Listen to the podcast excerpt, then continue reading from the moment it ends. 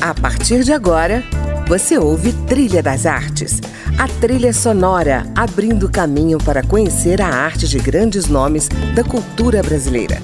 Música, opinião e informação na Trilha das Artes, com André Amaro.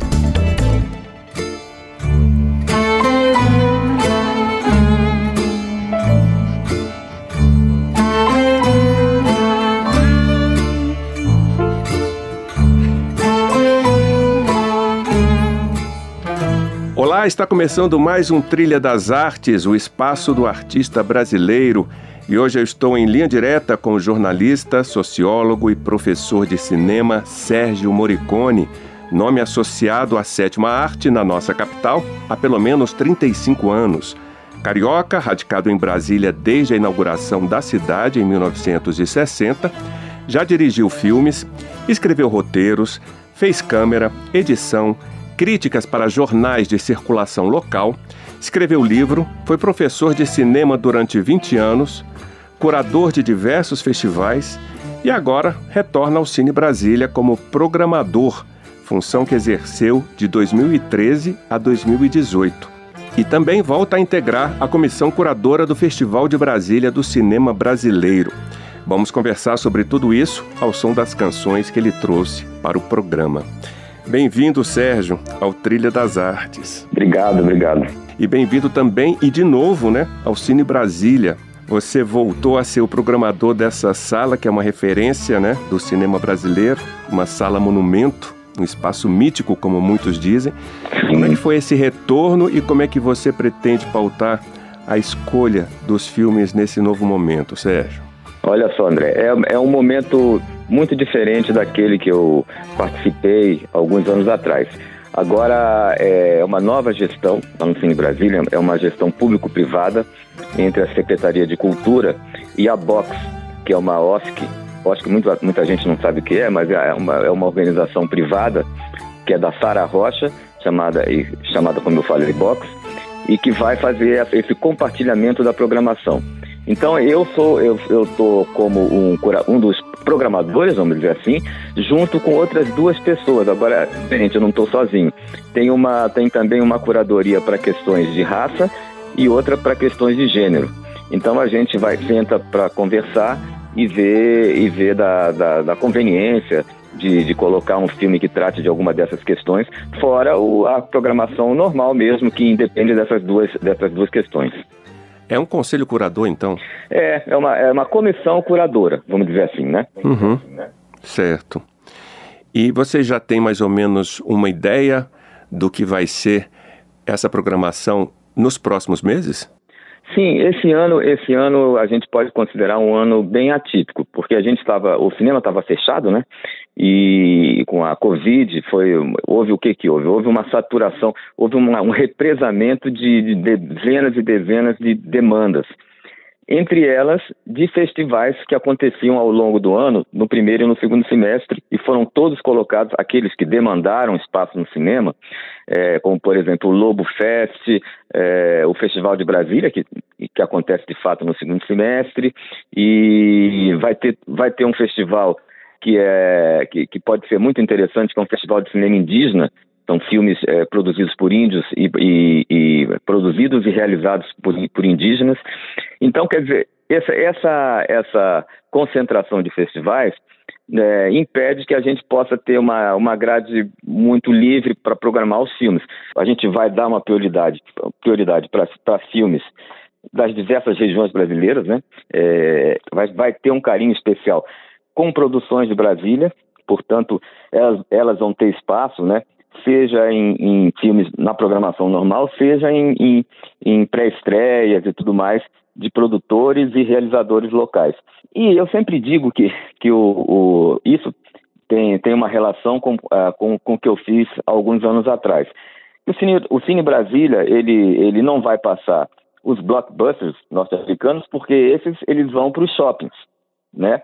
Ele já tem, já, já tem os locais deles é, estabelecidos, né? Entendi. Você falou no Festival de Cinema de Brasília Sim. e eu queria é, mencionar isso. Você voltou a fazer parte da comissão que seleciona os filmes para esse festival, né? E esse ano, pelo que eu apurei, o festival recebeu mais de mil inscrições. É. Por onde é que vai passar a avaliação de um filme para um festival dessa envergadura e qual é o conceito ou critério principal que vai permear a seleção desse ano, Sérgio? Olha, eu tô, eu tô no júri da Assembleia Legislativa que é o, o, a Mostra Brasília, como, como se diz, né? Então são produções locais. Eu não estou eu não tô no júri da seleção oficial. O que eu posso adiantar é que não mudou uma certa coisa que é uma característica do Festival de Brasília, que quem está na seleção oficial sempre leva em consideração, que é a regionalidade, quer dizer, você olhar com carinho produções dos diversos, das diversas regiões do Brasil e filmes relevantes e a gente tem que ver a época que a gente vive. Existe, um, existe hoje em dia no Brasil, e, e, e, Brasília não é diferente, uma agenda que dá muito, muita, muita abertura para os filmes inclusivos, vamos dizer assim. Então, isso é uma coisa que vai ser muito levada em consideração, mas a qualidade dos filmes também, né? Pois é, eu quero falar sobre a produção de cinema em Brasília, mas antes eu queria apresentar um pouco da sua playlist aos nossos ouvintes. Você nos trouxe a canção Sim Luna com o cantor argentino Daniel Melingo. Por quê? Olha, o, o, o Melingo para mim foi uma, uma surpresa enorme. Eu descobri o Melingo naquela coleção Putumayo, sabe aquela coleção Sei. que tem discos é, sobre a Ásia, sobre isso, sobre uhum. aquilo, e tinha sobre a, sobre a América Latina, e tinha representando a Argentina o Melingo. Hoje em dia eu sou um fã incondicional do Melingo, porque ele é, a gente pode dizer, de um new tango, um tango experimental maravilhoso. E eu, eu tive a sorte de ver uma apresentação do Melingo que é muito teatral, completamente teatral. Ele se deita no chão. Então toda aquela dramaticidade do tango, ele pega isso e transforma numa coisa pós-moderna interessantíssima. Então ele, ele, fora o fato dele ser um grande letrista, ele, ele também é um músico muito original e eu acho que essa música vai demonstrar isso. Legal, vamos ouvir então. Una noche sin luna en el cielo, en tus brazos sentí el consuelo. Era eterno el momento que yo guardé, una noche sin luna en el cielo. Muda brisa abrió tu ventana como un niño entregar. Te di mi amor, el cariño sincero que tú me dabas como un blanco respiro. Volví a vivir.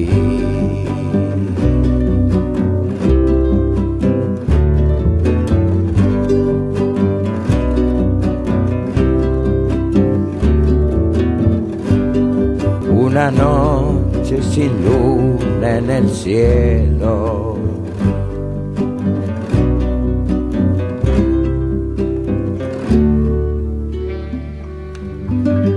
Esse foi Daniel Melingo e a canção Sim Luna. A sugestão é do meu convidado de hoje, o jornalista, sociólogo, professor de cinema Sérgio Moricone. Bom, vamos voltar aqui à nossa conversa sobre cinema. A programação do, do Cine Brasília né, começou, como você disse, com um filme realizado no Acre, que venceu a última edição Isso. do Festival de Gramado, Noites Alienígenas, do Sérgio Carvalho. Isso. Isso pode ser uma demonstração de que a produção cinematográfica está finalmente sendo descentralizada, Sérgio? Olha, eu, eu, eu, acho que sim. Eu acho que sim, porque é, não só no Festival de Brasília, como nos outros festivais pelo Brasil, já existe, existe da, da, parte dos jurados uma consciência de que isso é muito importante. E pelo fato de, dessa importância ter sido dada nas comissões curadoras dos festivais, o que você vê hoje é que nos vários estados já existem políticas e, e editais voltados para a produção de cinema, que antes você tinha Rio, São Paulo, Brasília já tem há muito tempo, Belo Horizonte, Rio Grande do Sul também, muito, muito forte. E mas agora você vê isso, para você ter uma ideia, para ter um filme do Acre, né? É, é, extraordinário isso, né? E você acaba que essa produção descentralizada é muito interessante para o espectador, porque a, a, gente ouve falar nessas regiões, né? Mas quando você vê um filme feito por pessoas de lá, você vê que tem sutilezas muito interessantes, culturais e de comportamento, que você não, não saberia nada sobre isso se você não visse um filme refletisse sobre ele, né? É verdade. Bom, vamos voltar aqui à sua trilha? Vamos lá. Você escolheu para a gente ouvir com o cantor italiano Franco Battiato, Ruby Tuesday, que é um cover dos Rolling Stones, né? Gravado em 66. Por que, que você escolheu essa música? Eu, eu adoro essa música, já adorava desde a época dos, dos Rolling Stones, era uma, uma, música que eu amava. E o, o Franco Battiato é um, é um dos grandes que eles chamam lá de cantautores, né? Que são cantores que são compositores, tipo Chico Buarque, vamos dizer assim, é um canto-autor, uhum. né? E eu, eu sou filho de, de italiano, né? Ou seja, tudo aquilo que não é do, do âmbito anglo-saxão, eu, eu presto atenção. E, e você descobre que existe uma grande música em todos os países, Portugal, Espanha, Itália e tudo mais. E o Franco Battiato tem uma coisa curiosa, que é um cara muito místico, e essa versão do, do Ruby Tuesday, ela, você nota, ele sempre foi muito ligado ao Oriente, você nota que é uma versão que tem assim um saborzinho oriental místico na versão dele. Legal. Vamos ouvir. She would never say where she came from. Yesterday don't matter if it's gone. While the sun is bright, or in the darkest night, no one knows. She comes and goes.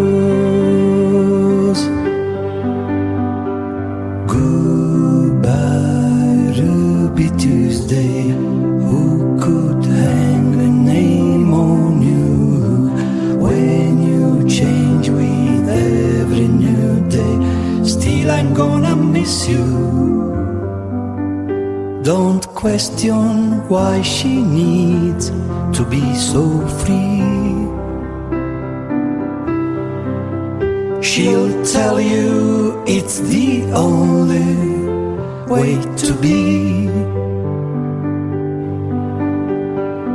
She just can't be chained to a life where nothing's gained and nothing's lost at such a cost.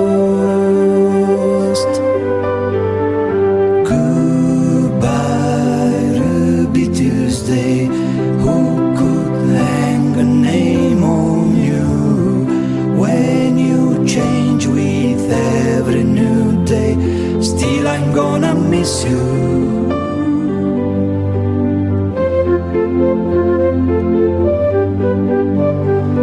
There's no time to lose, I heard they say. Catch your dreams before they slip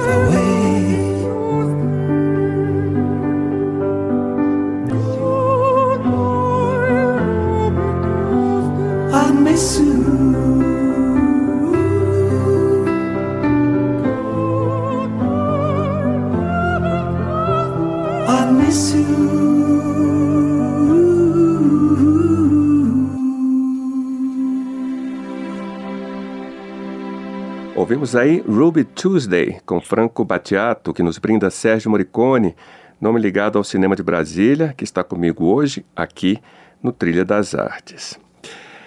Sérgio, vamos falar de cinema experimental? Vamos. No Brasil, né? De Mário Peixoto a Glauber, de Sganzella a Júlio Bressani, André Guerreiro, né, que é o genro do Esganzela, Cristiano Burlan, que venceu também o Festival de Gramado, né, como diretor, com o filme A Mãe. Sim. E em Brasília temos o Ardilei Queiroz, o Luiz Hugman Girafa, né? Como é Isso. é que anda a produção e a difusão do cinema experimental no Brasil? Olha, o, o Brasil sempre, sempre foi muito forte né, no cinema experimental, e se a gente imaginar, você citou é, o cinema novo, né, Glauber, Ganzerla e tudo mais, sem falar no cinema marginal brasileiro, que foi muito forte, né, com o próprio Ganzerla de novo, o Bressani, e ao longo desses anos todos, e hoje em dia também, o que, que acontece com o cinema experimental brasileiro, que está sempre, tá sempre muito forte, mas é muito pouco visto, por, por uma razão muito simples. Você só, só conhece de fato esse cinema mais experimental nos festivais porque, porque eles têm muita dificuldade em o que chamam de abrir sala. Uh, muitas distribuidoras, eu imagino que agora com a Covid, é, essa situação se tornou ainda mais crítica, eles temem é, distribuir esse filme e ter prejuízo, porque é um, é um cinema para um, um, público pequeno, público pequeno que eu digo, público comum, esse que vai, vai ao cinema como entretenimento, né? E, e nos festivais você vê e esses, esses filmes são vistos por plateias enormes e são adorados pela plateia. E eu vou dar até um exemplo: existe um cinema experimental, mas que beira o cinema, vamos dizer assim, o cinema pode ser distribuído nas salas comuns, que é o Marte 1, que está em cartaz. Né? O Marte 1 é desse pessoal de Minas Gerais. É, é, o filme é do Gabriel Martins que, pessoal de Minas Gerais, que tem sempre ap apresentado filmes nos festivais e que eles é, conseguem ser distribuídos nas, nas, nas, salas de cinema porque eles mesclam essa, esse experimentalismo com uma dramaturgia, eu vou chamar de clássica, só para ter um nome para dizer aqui, mas com uma, com uma dramaturgia mais linear e que é assimilável para o grande público, tanto que o filme está fazendo um grande sucesso e ele tá, é o filme brasileiro indicado para concorrer ao melhor filme estrangeiro do Oscar. É, para você ter uma ideia de como avançou um passinho além esse cinema, esse cinema experimental a partir dessa, dessa, dessa turma de Minas para, para, ser, para ser visto e apreciado por plateias maiores, né? vamos dizer assim, né? Então, então é, uma, uma, é uma característica do cinema brasileiro por vários motivos. E é, um, e é uma característica também no cinema latino-americano, por conta dessa, dessa, dessa vamos dizer assim, dessa, dessa, desses orçamentos que são orçamentos de baixo, são filmes de baixo orçamento e que é, é, ele estimula a experimentação porque você transforma a dificuldade econômica em linguagem. Então, e, e, e nisso, com essa, é, ao fazer isso, eles criam soluções maravilhosas. Eu citaria a Dinamarca, né, que fez, que fez filmes experimentais maravilhosos né, é, na década, há uma década atrás, por conta disso, porque Dinamarca é um país rico, mas não tem um capital para fazer um grande filme, grandes filmes assim de mercado. Né? Uhum. Bom, por falar em música, vamos seguir aqui a sua trilha. Você escolheu para a gente ouvir Corzinha de Verão com o grupo português Deolinda. Fala um pouco dessa música. Pois é, o, o Deolinda, mais ou menos dentro daquilo que eu falei, que eu me interesso por todos os tipos de música de países que não são hegemônicos. E, a, e o que o brasileiro pouco sabe, agora, prime, é, agora ele descobriu a maravilha que é Portugal, né? É, mas a música popular portuguesa é muito forte. E o Deolinda é um, é um grupo moderno também, ele é muito teatral também, e eles fazem uma coisa meio picaresca, com uma música que é, é, ela é, ela é cômica e séria ao mesmo tempo, e tem nas letras deles uma espécie de um dadaísmo muito próximo do Fernando Pessoa, daquela lógica meio maluca, né? O Fernando Pessoa tem um conto que ele fala que o maior socialista que ele conheceu, isso no conto, né, o personagem, era um dono de banco, era um banqueiro. Então, então esse tipo de paradoxo está muito dentro da música do Deolinda porque a cantora principal chama Ana, Ana Bacalhau, até o nome é, é bem português, né? É. A... Com certeza. e a Ana Bacalhau, é, porque o Deolinda se desfez, entre aspas, porque a, em 2017 eles deram uma pausa para eles. E a Ana Bacalhau foi, foi eu, a última vez que eu fui a Portugal foi em 2019, antes da pandemia, né? E não sei se foi 18 ou 19, e a Ana Bacalhau tinha acabado de lançar um disco solo dela, também excelente. Mas o Deolinda eu acho que é uma coisa muito especial e vamos, vamos escutar então. Por que, que o sol nunca brilha quando eu fico de férias? Aos fins de semana ou nos meus dias de folga. Eu passo os dias a ver gente em fato de banho, calções e havaiana, e eu sempre de camisola. contra a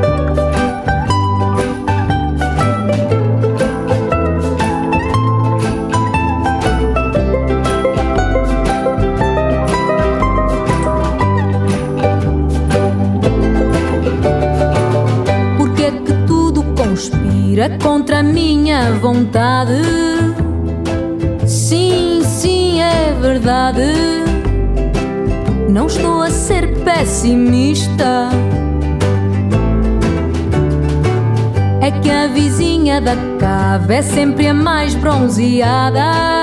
Traz um sorriso na cara e não sabe quem foi Kandinsky.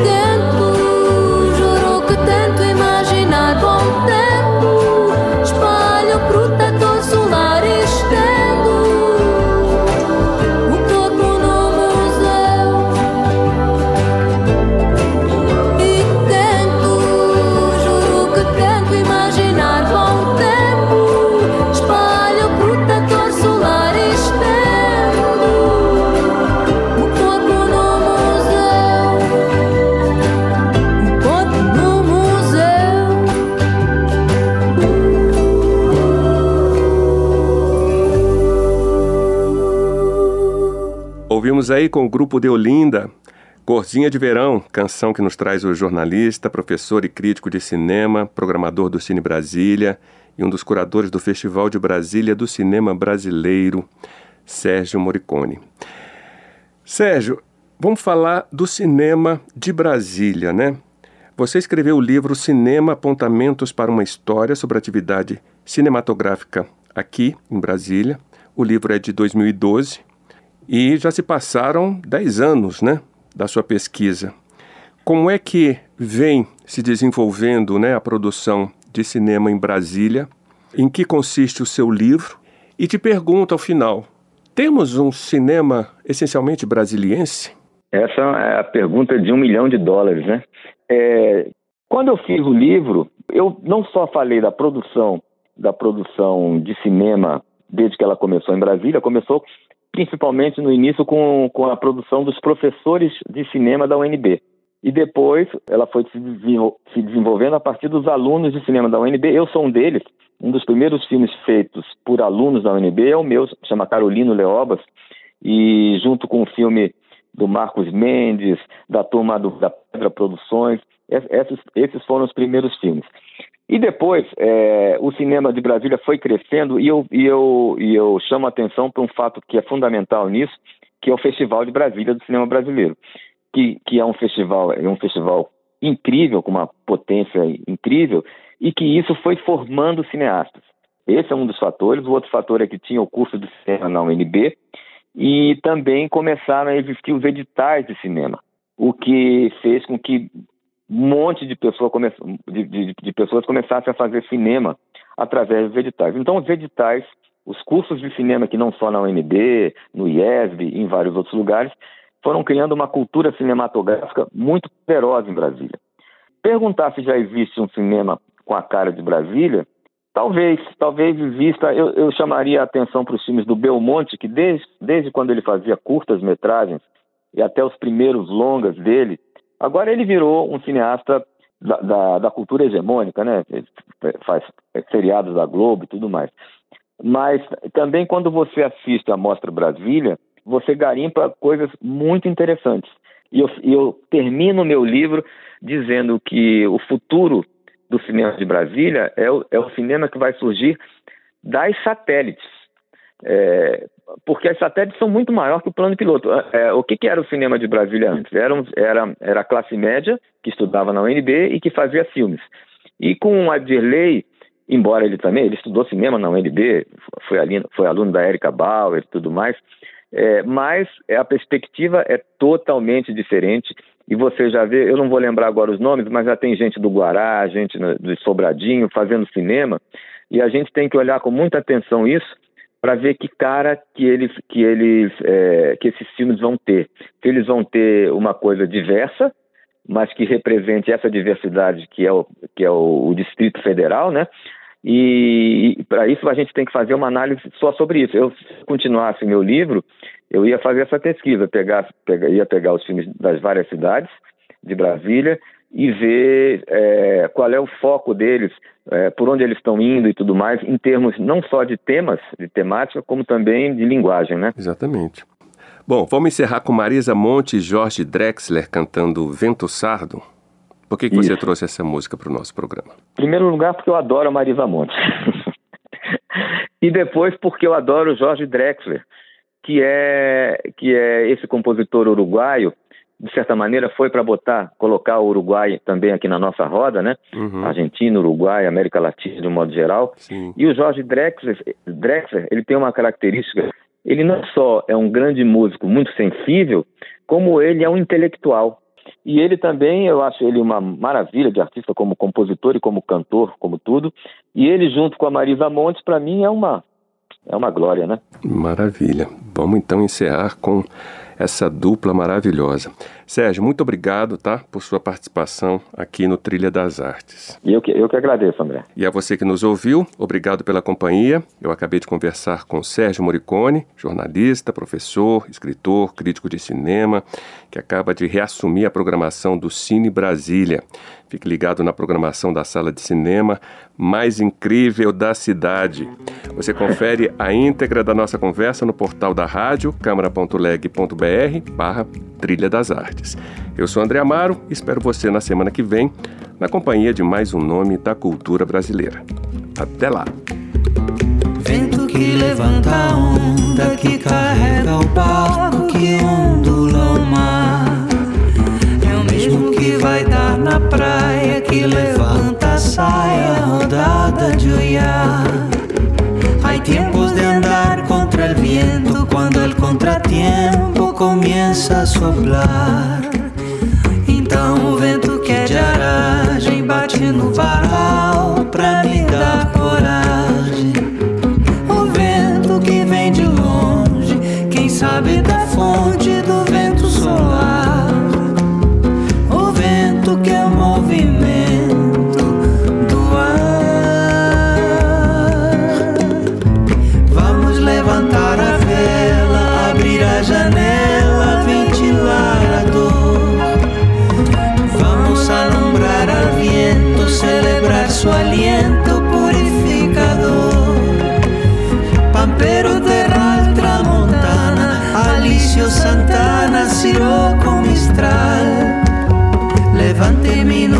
cierzo y mil más que el verso quisiera nombrar. Às vezes o vento muda, sai batendo a porta, faz tudo voar. O vento é o temperamento do ar. Você ouviu Trilha das Artes